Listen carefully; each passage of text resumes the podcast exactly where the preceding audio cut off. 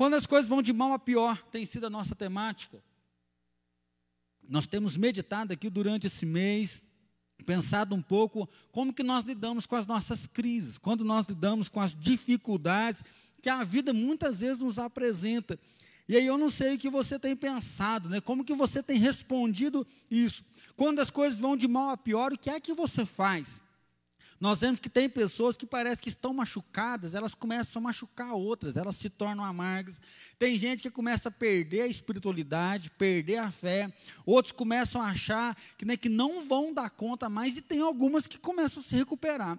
Tem gente que, quando a coisa vai de mal a pior, ele busca cura, ele busca mesmo o renovo da vida dele, para ele poder seguir em frente e para caminhar. Eu separei aqui dois textos, se você quiser acompanhar a leitura comigo aí. Jó 19, versículo número 25, é um versículo bem conhecido que diz assim: Porque eu sei que o meu redentor vive, e por fim ele se levantará sobre a terra. Provavelmente você já deve ter ouvido esse versículo, porque eu sei que o meu redentor vive, e por fim ele se levantará sobre a minha causa. Eu falo que esse versículo, como ele é um versículo poético, tem pessoas que citam esse versículo até em momentos, né? Acabou de ter um louvor, eu sei que o meu redentor vive, né? Ou pessoas às vezes que estão passando, pensando numa dificuldade, ele fala: "Não, Deus vive e ele se levanta sobre a minha causa". Mas eu queria ler com você agora o versículo 1 e o 2 que diz assim: Até quando afligireis a minha alma e me quebrantareis com palavras? Versículos 5 e 6. Se quereis engrandecer-vos contra mim e me arguis pelo meu opróbrio, sabeis agora que Deus é que me oprimiu e com sua rede me cercou. Versículo 9: Da minha honra me despojou, tirou-me toda a coroa. Versículo 16 ao 20. Chamo o meu criado e ele não me responde. Tenho de suplicar-lhe eu mesmo. O meu hálito é intolerável, a minha mulher e pelo mau cheiro sou repugnante aos filhos de minha mãe. Até as crianças me desprezam e, querendo eu levantar-me, zombam de mim. Todos os meus amigos íntimos me abominam, e até os que eu amava se tornaram contra mim. Os meus ossos se apegam à minha pele e à minha carne, e salvai-me só com a pele dos meus dentes. Jó, quando ele diz, Eu sei que o meu redentor vive, ele está passando pela dificuldade, porque lá no céu há uma, um duelo entre Satanás e Deus. Satanás diz para Deus: não há ninguém na terra que honra Deus por quem Deus é. E Deus fala: não, lá na terra, Jó, ele me serve porque eu sou Deus, não é por aquilo que eu dou para ele. Mas Satanás fala: tira tudo que ele tem, o senhor vai ver que ele vai te abandonar. Deus então dá permissão e fala: Satanás, pode tirar tudo que ele tem e você vai ver. E Jó, então, ele perde os filhos, ele perde o dinheiro, ele fica pobre do dia para a noite, ele perde a saúde. E aí o que é interessante, eu estava até lendo um livro, é que Jó não está sabendo de nada. Jó não sabe por que, que isso está acontecendo com a vida dele. Eu estava lendo um pouco sobre sofrimento. Eu acho que assim, uma das dificuldades da gente falar sobre a dor aqui é que provavelmente você do outro lado pode falar assim: é, pastor, o senhor está falando sobre dor, sobre dificuldade, sobre as lutas que a gente enfrenta, mas a tua vida é boa. Tem pai, tem mãe, os irmãos estão tudo aí, tem a filhinha, financeiramente está bem, mas o senhor não sabe o que está acontecendo comigo. E aí é muito pesado, porque muita gente fala assim: não, quando vem o sofrimento, a gente aprende por quê? Porque o sofrimento nos ensina, o sofrimento ele mostra uma causalidade, aí a gente sabe por que está vindo o sofrimento. E quando nós olhamos para a vida de Jó, nós podemos perceber que em alguns momentos você não vai saber por que, que você sofre. E Jó é muito forte por causa disso. Ele começa a falar para os amigos dele: vocês querem se engrandecer contra mim, dizendo que eu pequei, mas eu não pequei, não fiz nada de errado. Ou seja, o meu sofrimento né, não, não, é porque eu plantei coisas ruins e estou colhendo coisas ruins. Ele fala: ah, Deus que está pesando a mão sobre mim. E ele fala: o Altíssimo resolveu fazer algo e eu não estou sabendo por quê. Ele falou: olha, o meu hálito, né, ele está pesado, está difícil, que até os filhos de minha mãe, ou seja, os meus irmãos não estão comigo. A minha esposa não quer ficar perto de mim, até o meu criado, ou seja, eu tenho que suplicar para o meu criado me servir, mesmo eu sendo o Senhor. Ele fala: minha pele está definhando, salvei só com a pele dos dentes. Ele está vivendo um caos na vida dele. Mas no meio de tudo isso, parece que Jó dá uma respirada e ele fala: Mas eu sei que o meu redentor vive e por fim ele vai se levantar sobre a minha causa. Lamentações, se você quiser acompanhar comigo, Jeremias ele vai falar. Lamentações, capítulo 3, versículo 22. Esse texto provavelmente você conhece de cor. É? As misericórdias do Senhor são a causa de não sermos consumidos, porque as suas misericórdias não têm fim. Por que, que Jeremias fala isso? Quero trazer à memória o que me dá esperança. O que me dá esperança é que as misericórdias de Deus não têm fim, elas se renovam a cada manhã. Grande a tua fidelidade. É uma confissão de fé que muitos irmãos trazem. Até a Lagoinha escreveu uma música em cima desses versículos. Então, elas estão sempre na nossa memória. Quero trazer a memória que me dá esperança. Quero trazer a memória o que me dá esperança. Mas se você for para o versículo 1 do capítulo 3, diz assim: Eu sou o homem que viu a aflição pela vara do furor de Deus. Ele me levou e me fez andar em trevas e não na luz. Deveras ele volveu contra minha mão de contínuo todo dia. Fez envelhecer a minha carne e a minha pele, despedaçou os meus ossos. Você já encontrou alguma pessoa que você fala assim, nossa, fulano está conservado para caramba, nossa, você viu o outro lá, não envelhece, não fica velho nunca. Mas de um ano para o outro, você fala, você viu como que o fulano envelheceu? Nossa, você viu como que ele sentiu, parece que agora né, a idade pesou sobre a vida dele. Jeremias, ele começa a dizer que o furor de Deus pesou sobre ele, e ele mesmo menciona que ó, fez envelhecer a minha carne, fez envelhecer a minha pele. Ele fala: fez-me habitar em lugares tenebrosos, cercou-me de muro que eu não posso sair, ainda clamo e grito, e ele não admite a minha oração. Essa semana mesmo, conversando com uma pessoa, ela falou assim: Pastor, Deus demora para me responder. Jeremias ele está falando, não é nem que Deus demora, ele fala, eu estou clamando, eu estou gritando e Deus não me responde. No versículo 19, ele diz assim: Lembra-te da minha aflição, do meu pranto, do absinto, do veneno, a minha alma continuamente os recorda e se abate dentro de mim. E aí ele está fazendo uma oração a Deus, dizendo: Deus, lembra da minha aflição, lembra do meu pranto, lembra do veneno, porque a minha alma recorda e se abate. E aí a gente começa a perceber muito forte essa lógica do sofrimento. Quando nós lembramos muito do sofrimento, quando nós olhamos para o sofrimento em si, nós ficamos abatidos. Quando nós olhamos só para a nossa dor, quando nós olhamos só para a nossa tristeza, parece que a nossa força começa a se esvair, porque nós não achamos saída, não achamos solução, não achamos um jeito, e aí o medo parece que rouba a nossa fé, rouba a nossa caminhada. E Jeremias ainda tem algo que ainda pesa, porque ele está sozinho. Deus falou, Jeremias, você não vai casar e não vai ter filho, porque você vai ver tamanho sofrimento, tamanha dor. E se você tiver casado e com filho, vai ser pior ainda. Então ele está sofrendo tudo, ele está se lamentando e a dor está vindo sobre ele. Eu li uma frase agora de tarde, eu achei muito bonita, que diz assim, do Jonathan Edwards: A terra é tudo de melhor que o ímpio pode experimentar e tudo de pior que um cristão experimentará. A terra é tudo de melhor que o ímpio pode experimentar e tudo de pior que um cristão experimentará. Por que, que ele fala isso? Porque o ímpio ele vai padecer no inferno. Então, a terra é tudo de melhor que o ímpio pode experimentar, porque ele goza a vida, ele celebra a vida, ele aproveita a vida em tudo aquilo que ele quer, mas se ele perecer sem Cristo, ele vai para o inferno, o sofrimento é eterno. Por outro lado, ele diz que a terra para o cristão é tudo de pior. Por que pior? Porque nós estamos no já e ainda não. Ao mesmo momento que nós temos a presença de Deus, nós não temos Ele por completo. Nós não conseguimos ver Ele aqui glorificado, ressuscitado. E é na eternidade que nós vamos celebrar isso. Enquanto aqui na terra, o sofrimento vem pelo pecado, o sofrimento vem por tribulações, por provas, e muitos deles nós não recebemos resposta. Muitos deles nós não sabemos do porquê que isso está acontecendo.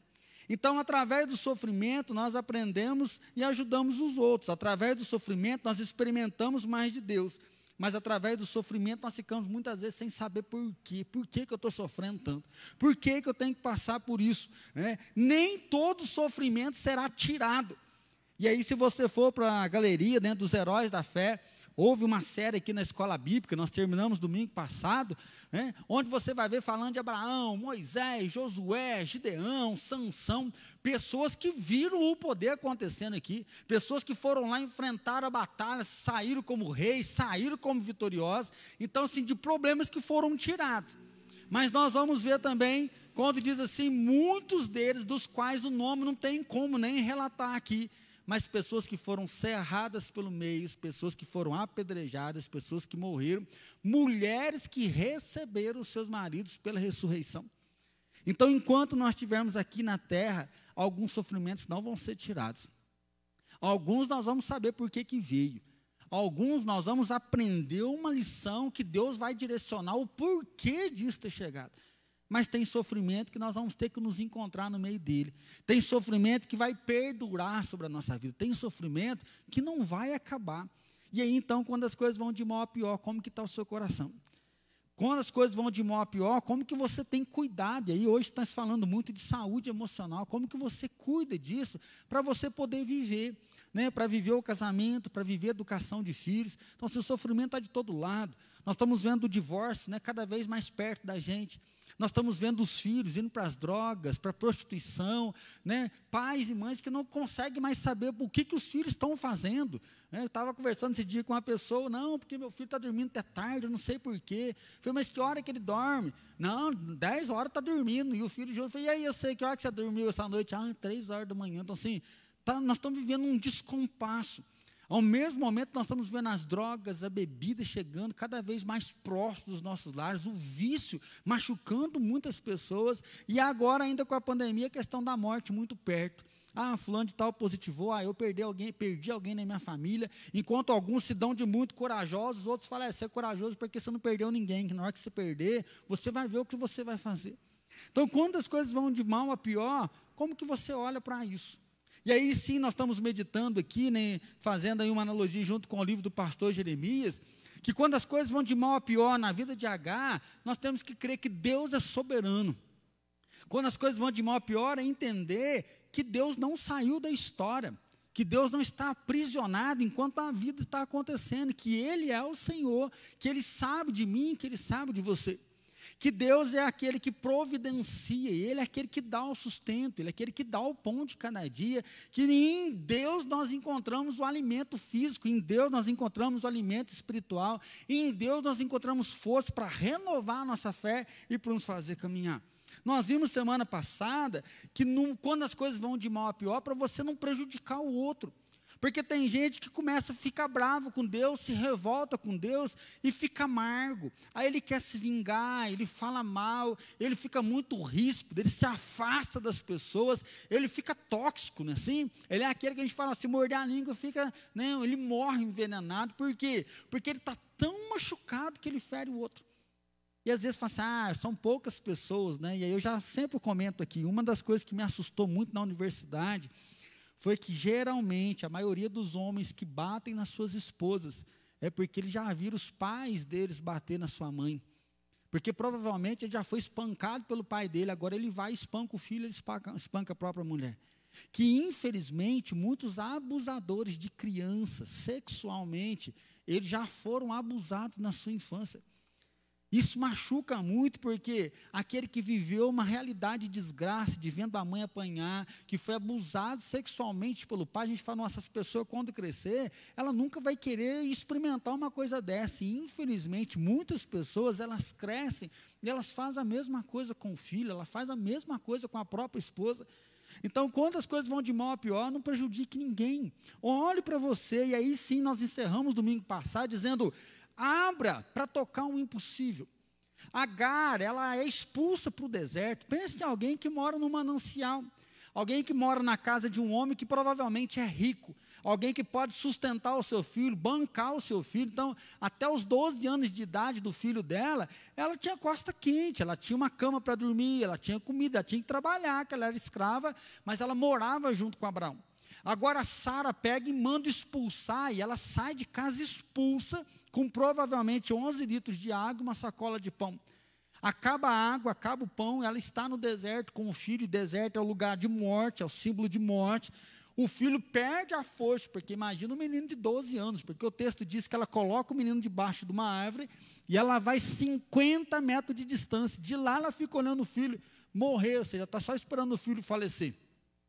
Ontem eu estava assistindo num canal que mostra animais na África, né? Eu gosto muito de ver essas coisas, porque eu gosto de ver demais a criação. Eu achei muito forte que mostrou uma manada de elefante andando no deserto, os elefantes cutucando aquela capim seco, comendo aquelas raízes secas. Falei, caramba, nem achei que esse bicho comia isso. Falei assim, era a única coisa que tem para eles comer. E depois de dar um tempo descansando, falou uma família de elefantes, saiu todo mundo que eles estão em busca de água do manancial. Só que mostrou um filhotinho de elefante, ele cambaleando, parecia até que ele estava meio tonto, esse filhotinho caiu. E o cara que está narrando, ele fala assim: agora a mãe tem né, que fazer um. O que, que ela vai responder? A mãe elefante, ou ela vai seguir a família, ou e abandonar o filhote, porque o filhote não pode andar, ou ela vai ficar junto com o filhote e ela perde a família, porque a família não vai parar. E aí o que acontece lá é que a família inteira vai e a mãe fica. E a mãe põe a tromba no elefantinho e mexe com o elefantinho. E aí, um pouco de sensacionalismo, eles fazem aquela filmagem que mostra o último suspiro do elefantinho e ele morre. E a mãe fica um pouco rodeando, você vê que a mãe está meio desesperada. Depois a mãe sai sozinha, sem filho e sem família, porque não se enxergava mais os elefantes. A Agar está nesse desespero. Está vendo o filho fraco, o filho para morrer, desesperado, e ela se distancia um pouco como mãe, não consegue ficar ali com o seu filho. E aí, se você ler comigo, Gênesis 21, 17 ao 20, ele diz assim: Deus, porém, ouviu a voz do menino, e o anjo de Deus chamou do céu a Agar e lhe disse: Que tens, Agar? Não temas, porque Deus ouviu a voz do menino daí onde está. Ergue-te, levanta o rapaz, seguro pela mão, porque eu farei dele um grande povo. Abrindo-lhe Deus os olhos, viu ela um poço de água, e indo a ele, encheu de água o odre e deu de beber ao rapaz. Deus estava com o rapaz, que cresceu, habitou no deserto e se tornou flecheiro. Quando as coisas vão de mal a pior, então, enfrente o medo. Quando as coisas vão de mal a pior, nós precisamos enfrentar um medo. A primeira palavra que Deus dá para Agar, domingo passado nós ainda falamos um pouquinho sobre isso, ele diz: não temas. Não temas por quê? Porque eu ouvi a voz do menino, eu ouvi o choro do menino, eu sei o que é que está acontecendo com o menino. Deus ele relembra Agar que ele já tinha dado uma promessa, capítulos antes aqui ele fala Agar, eu vou ser com você, eu serei com esse menino, eu vou fazer dele uma grande nação. Agar está desesperada, Agar está longe do menino, achando que o menino vai morrer, e não há nenhuma oração aqui, mas Deus visita ela e fala: Olha, não temos, porque eu ouvi o choro do menino, e eu serei com vocês, eu vou caminhar com vocês. O medo é uma técnica de evitação.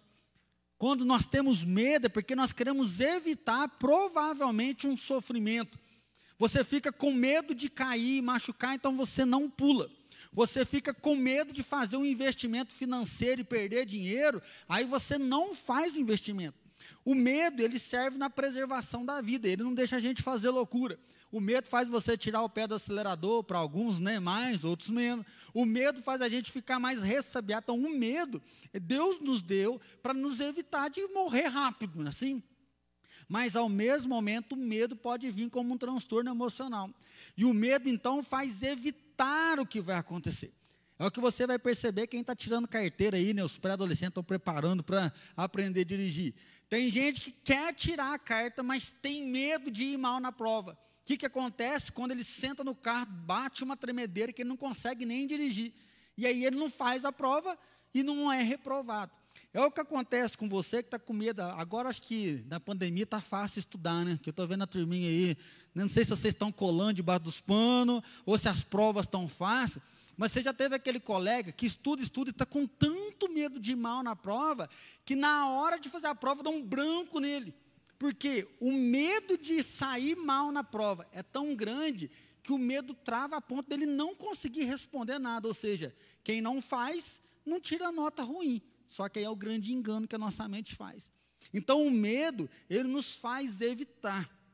E aí o sofrimento, Agar está longe do filho, querendo evitar de ver o filho dar o último suspiro, ver o filho morrer, ela aguarda de longe, Deus fala, não temos, Agar. Não temos o que está acontecendo na sua mente. Outra coisa que você já deve ter visto é que geralmente nós temos medo do imaginário.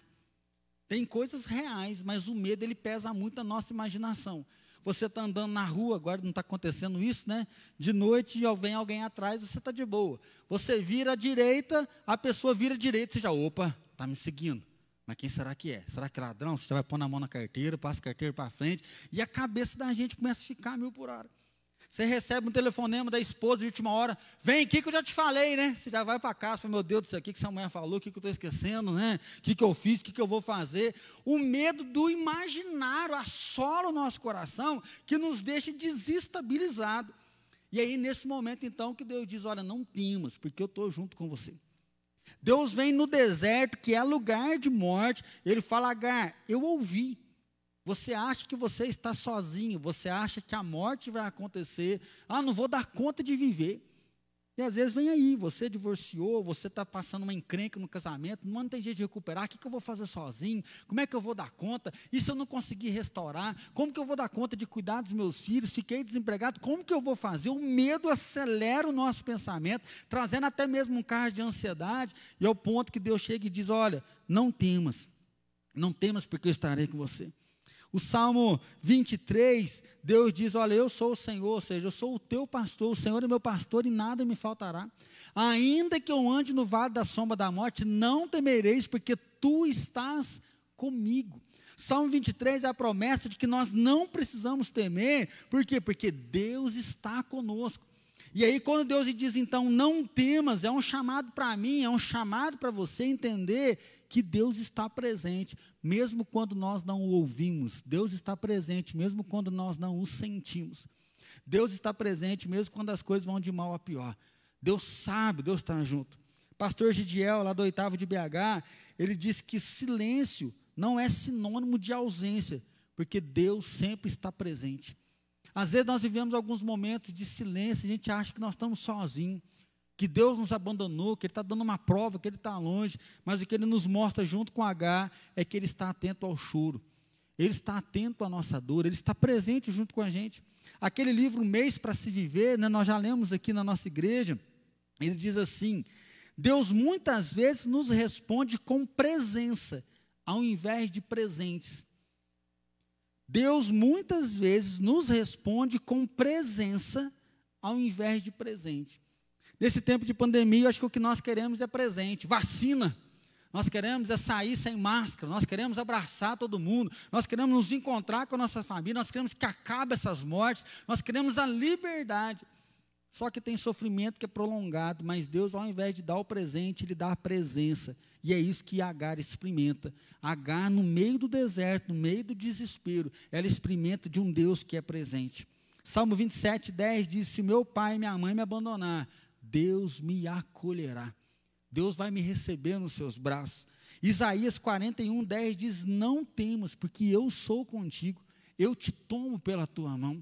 Salmo Isaías 43 vai dizer: se você passar pelo fogo, não vai queimar, se você passar pelas águas, não vai se afogar, por quê? Porque eu sou o Senhor, o teu Deus, o teu Salvador, o teu remidor.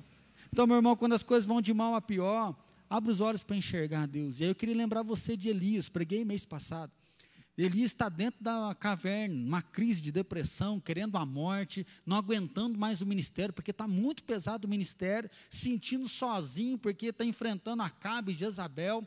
Deus manda um vento forte que fende a rocha, manda um terremoto, Deus manda fogo, mas Deus não estava. E aí, quando vem uma brisa calma, Elias cobra até o rosto, porque ele ouve a voz de Deus falando no meio da brisa.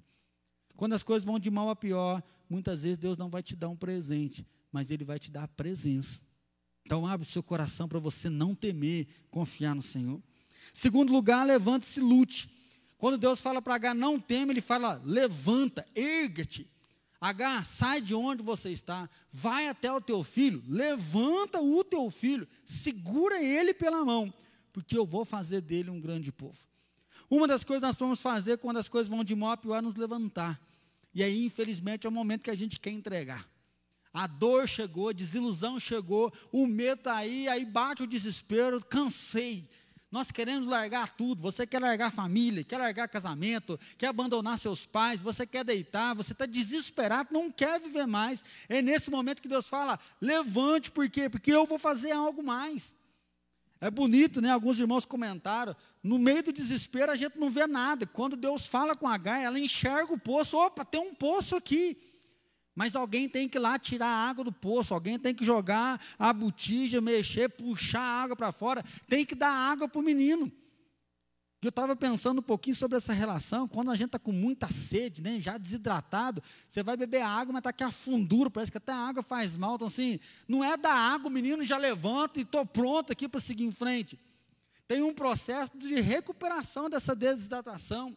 O pastor Jeremias vai comentar, porque eles vão fazer morada naquele lugar. Então, assim, provavelmente, Agar e Ismael, eles vão viver desse poço. Eles vão vender a água desse poço, eles vão trocar a água desse poço por alimento, e é em volta desse poço no deserto que ela vai estabelecer a história dela.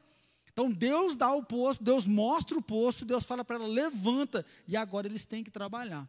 Então, para enfrentar as coisas quando for de mal a pior, nós temos que confiar que Ele provê, mas nós temos que fazer a nossa parte. Então, se você quer que o seu casamento melhore, você está com medo de separar, você precisa enfrentar o medo disso e fazer a sua parte. Você precisa romper algumas barreiras, romper alguns limites, sair do pecado e você precisa cuidar melhor. Nossa, minha casa está uma baderna, minha casa está uma bagunça. Estou orando para Deus ter misericórdia, para Deus abençoar o meu lar. Você precisa tirar a água do poço. Você precisa dar água para o menino, você precisa investir para que algo aconteça. Ah, tenho medo de ficar sozinho, tenho medo de não ouvir a Deus, tenho medo de não ser salvo, tenho medo de perder o emprego, tenho medo de morrer. O que Deus diz é: levante. Levante, né? E dá algo para a vida, levante e viva, mesmo no meio do caos. E aí, se nós vamos enxergar agora essa família, uma mãe e um filho. Provavelmente então vinham as caravanas ali no deserto, via o poço, querem água, há uma barganha, há uma troca. E o texto então vai finalizar dizendo que o menino se tornou flecheiro e eles viveram naquele lugar. Então, para a gente poder finalizar, o último tópico, se adapte a novos tempos. Eu creio que esse tópico não foi, né, nunca foi tão atual. Né? Esse tópico aqui não é meu, ele é do livro do pastor Jeremias. Se adapte a novos tempos. Ele escreveu isso aqui já há alguns anos. Até ele vai relatar que ele ficou viúvo depois de mais de 14 anos de casado, com três filhos pequenos. E aí um dos filhos, né, o caçulinha, fala: pai, será que Deus não tem nada para um menino que perdeu tudo na vida? E o pastor Jeremias ele é muito engraçado, ele dá até umas risadas, mas ele fala assim: imagina você de luto pela esposa que morreu, tem que cuidar de três filhos homens sozinho, e o menorzinho fala: pai, Deus não tem nada para um filho que perdeu tudo. Ele falou, mas nem me considerou, ué. Perdeu tudo, moleque. Como é que um pai desse ora? Como é que um pai desse olha para a família para restaurar? E aí a gente vê como que Deus restaurou, dando um novo casamento, dando uma nova família, trazendo uma nova filha. E aqui é muito forte porque ele escreveu isso lá atrás. Mas hoje que nós estamos vivendo é um tempo de adaptação a novos tempos. Você já imaginou que algum dia você viria o culto na sua casa? Provavelmente você já deve ter falado mal. Esses crentes que não querem na igreja, assistem o culto só em casa. Agora está todo mundo em casa, porque é um novo tempo. Nós temos muitos irmãos que nunca mexeram em celular, aprenderam a mexer em celular agora, para poder estar tá aí. Nós estamos vendo a questão do delivery, né? Os restaurantes estão bombando, os motoboys estão a mil por hora fazendo entrega, por quê? Porque tiveram que se adaptar a um novo tempo. Ah, nós vamos reunir aqui em outubro, né? Até esquisito na porta, pega na mão, não pega na mão, né? Dá um abraço, não dá, a gente fica meio sem saber, por quê? Porque a gente tem medo de contaminar o outro, não é só o fato de contaminar a gente. Então, assim, como que nós vamos viver daqui para frente como igreja? Vai voltar o culto, mas não tem vacina ainda. Não pode voltar todo mundo, então as cadeiras vão estar espaçadas. Então, isso aí já dá um impacto ruim na gente. Como que você vem na igreja, no culto, e tem que cantar de máscara? Ah, mas eu não concordo com isso. Também não concordo. Mas nós vamos zelar da saúde. Há decreto que pede para a gente poder cuidar. Assim, como que nós vamos nos adaptar a isso? Agar, ela sai de uma casa e ela vai para um deserto. Ela sai de um lugar que tem dinheiro, agora vai para um lugar que não tem dinheiro. Ela sai de um lugar de vida e vai para um lugar de morte. Mas o que acontece é que o lugar de morte vira um lugar de vida. O lugar que era de isolação, agora vive então e ele se torna flecheiro. Tem uma frase no livro que diz assim: Você sempre terá saras que vão empurrá-lo para algum deserto. Lidere você mesmo. Escolha a pessoa que deseja ser e não permita que a sua vida seja um mero reflexo da sua história familiar. Adaptar a novos tempos é você escolher que pessoa que você quer ser. Se nós estamos falando de viver as coisas como vão de mal a pior, você precisa pensar qual é o tipo de pessoa que você quer ser. Como que você vai relacionar com essa dificuldade, com esse problema? Tem problemas que se arrastam, tem problemas que se curam, mas tem problemas que permanecem. E você, como que você quer ser nisso? Agora parou um pouquinho, mas a gente sempre escuta, ah, está difícil servir a Deus, né? Ah, não estou conseguindo orar, não consigo ler a Bíblia, ah, não é igual como era no tempo. Realmente, não é igual quando era no tempo. Mas você quer ser uma pessoa que abandonou a Deus, você quer ser uma pessoa que não teme mais a Deus, porque se você não buscar a Deus, vai chegar uma hora que esse amor vai esfriar. Quando você olha para a sua família, né, fala assim, não, minha família está uma benção, minha família está boa, então não, meu relacionamento conjugal está meio truncado, o negócio com os filhos está bravo, que só quer ficar no quarto. Meu filho só fica no quarto, só fica no quarto, só na internet. Qual é o tipo de pai que você quer ser? Qual é o tipo de filho que você quer ser? Agar, ela tem que cuidar do filho dela, ele se torna frecheiro, ou seja, ele aprende um novo ofício, eles vivem agora de uma nova maneira, e vivem onde? No deserto. Eles podiam ficar, ah, mas lá com Abraão era melhor, a terra de Abraão dava mais frutos, a terra de Abraão era mais fácil viver. Não, eles viveram no deserto. A Bíblia vai concentrar a história em Isaac, por isso Ismael vai fechar bem dizer aqui. Mas ela relata assim: Deus estava com o rapaz que cresceu, habitou no deserto e se tornou um flecheiro. Ele fez do deserto lugar de vida, ele fez do deserto ganhar pão, ele fez do deserto a sobrevivência dele. Então, que tipo de pessoa que você quer ser? Essa pandemia eu acho que está fazendo todo mundo mexer, aí não tem um, não tem outro. Todos nós estamos repensando a nossa postura. Às vezes você já está animado, você está no gás, mas às vezes você está com os quatro pneus travados porque você não está conseguindo nem respirar, porque esse tempo presente fez a gente virar uma nova, nova pessoa. Às vezes você está isolado em casa, sozinho, nem os filhos estão te visitar com medo de contaminar você. E daí, como que vai ser? É por isso que é muito forte ver, escolha o tipo de pessoa que você deseja ser. E para finalizar, não permita que a sua vida seja um mero reflexo das suas histórias familiares. Agar, ela é expulsa. Ismael podia falar: Meu pai me abandonou, me jogou no deserto para morrer, e ele viveu um homem amargo lá, mas ele continua vivendo, e Deus vai cuidar dele na sua soberania. Às vezes as nossas famílias não nos deram base, às vezes a sua casa não te deu base nenhuma, às vezes tudo que você tem na mão é nada, e aí bate-se um desespero muito grande. Mas eu queria convidar você a lembrar de um exemplo bíblico que é de Jabes. A Bíblia começa dizendo o nome de Jabes que ele foi mais ilustre do que todos os irmãos dele. Mas quando a mãe dele colocou o nome dele, colocou o nome de dor e aflição. Porque na hora do parto, ela né, sofreu muito com o parto dele, por isso pôs o nome dele de dor. Aí é forte olhar para uma criança que nasce sendo chamada de dor, de amargura. Cresce como dor, cresce como amargura. Mas quanto que a vida de Jabes mudou? O dia que Jabes clamou a Deus: Deus, se o Senhor alargar as minhas tendas, se o Senhor me abençoar, se a tua mão for sobre a minha vida, certamente eu serei uma benção. E o versículo anterior diz: Foi Jabes mais ilustre do que todos seus irmãos. Meu irmão, eu queria desafiar você e colocar sua vida no altar do Todo-Poderoso. Não temer, porque Deus está conosco. Não temer não é porque a situação está legal, é não temer porque Deus, além de presentes, Ele se faz presente no amparo. Eu queria convidar você a se levantar, né, a ser líder de você mesmo. Pastor Bill Raib sempre fala isso. Ele fala: seja líder de você mesmo, aprenda, leia, encontre pessoas que são boas. Ah, eu sou mãe, ninguém me ajuda com meu filho. Procure uma mãe que dá conta. Acha uma mãe, e como é que uma mãe com quatro filhos dá conta? Procura uma mãe com quatro filhos. Fala, minha filha, que jeito que você dá conta, porque com um estou dando conta. Financeiramente não está bem, procura alguém que vai te ajudar, que vai dar uma linha para você, que vai orientar. Lidere você mesmo no meio da crise, entendendo que Deus é por nós. Adapte a novos tempos, entendendo que Deus nos deu o privilégio e Deus colocou no nosso DNA essa capacidade de adaptar as situações. Como nós adaptamos, como nós nos movimentamos, como nós mexemos, por quê? Porque Ele é por nós. E aí sim Jesus deixou a promessa: Eu estarei com vocês até a consumação do século. Eu vi uma frase hoje assim, eu encerro do pastor JB Carvalho. Ele fala assim que tá todo mundo olhando para o fim dos tempos, onde Cristo está vindo. Olha o fim dos tempos, olha os fins do tempo. Ele fala: a volta de Jesus não é a marca do fim dos tempos. Ele falou assim: a volta de Jesus é a marca do começo dos bons tempos. Nós somos treinados para olhar o que é ruim.